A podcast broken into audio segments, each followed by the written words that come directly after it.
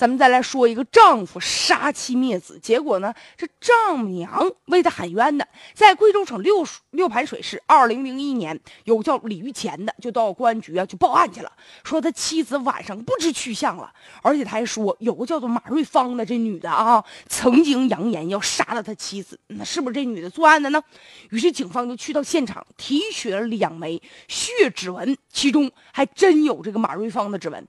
这马瑞芳啊被刑拘了之后，他就。交代说：“我冤枉啊！说是因为这个报案的这个人，他是李玉钱吗？就这老公，他把妻子杀的，我俩合作，我帮他分尸抛尸的。这马瑞芳啊就讲说，这男的虽然说结婚了，但是和我我们俩这暧昧关系一直就没断。结婚前天晚上，哼，还跟我睡一起呢。”后来呢，就这事儿让他媳妇就知道了，但这男的不愿意离婚，就曾经给他媳妇儿下跪求饶过。这马瑞芳呢，为这男的打过七八次胎呀。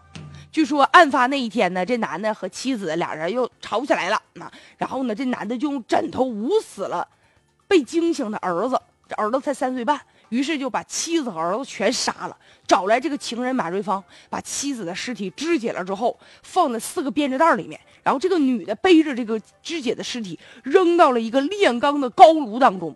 所以这个案件呢，就一审判决李玉前呢构成故意杀人罪，判处死刑；而这个马瑞芳呢构成包庇罪，判处呢八年有期徒刑。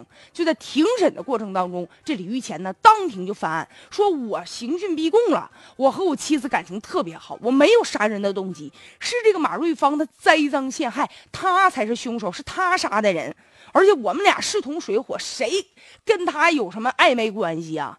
现在呀，这个李玉钱呢，就不断在上诉啊。他就说，是吧？如果说真是我杀的人，我能去报警去吗？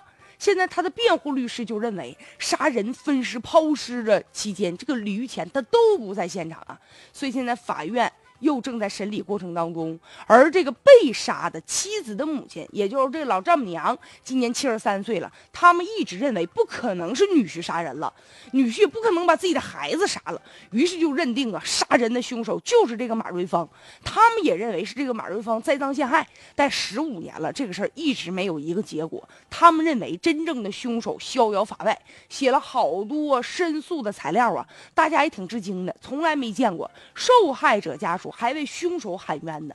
现在马瑞芳的父母啊，就这个他们认为的这个凶手的这个父母已经八十多岁了，他家呀也是啊，特别的凌乱呢，蚊子到处乱飞呀。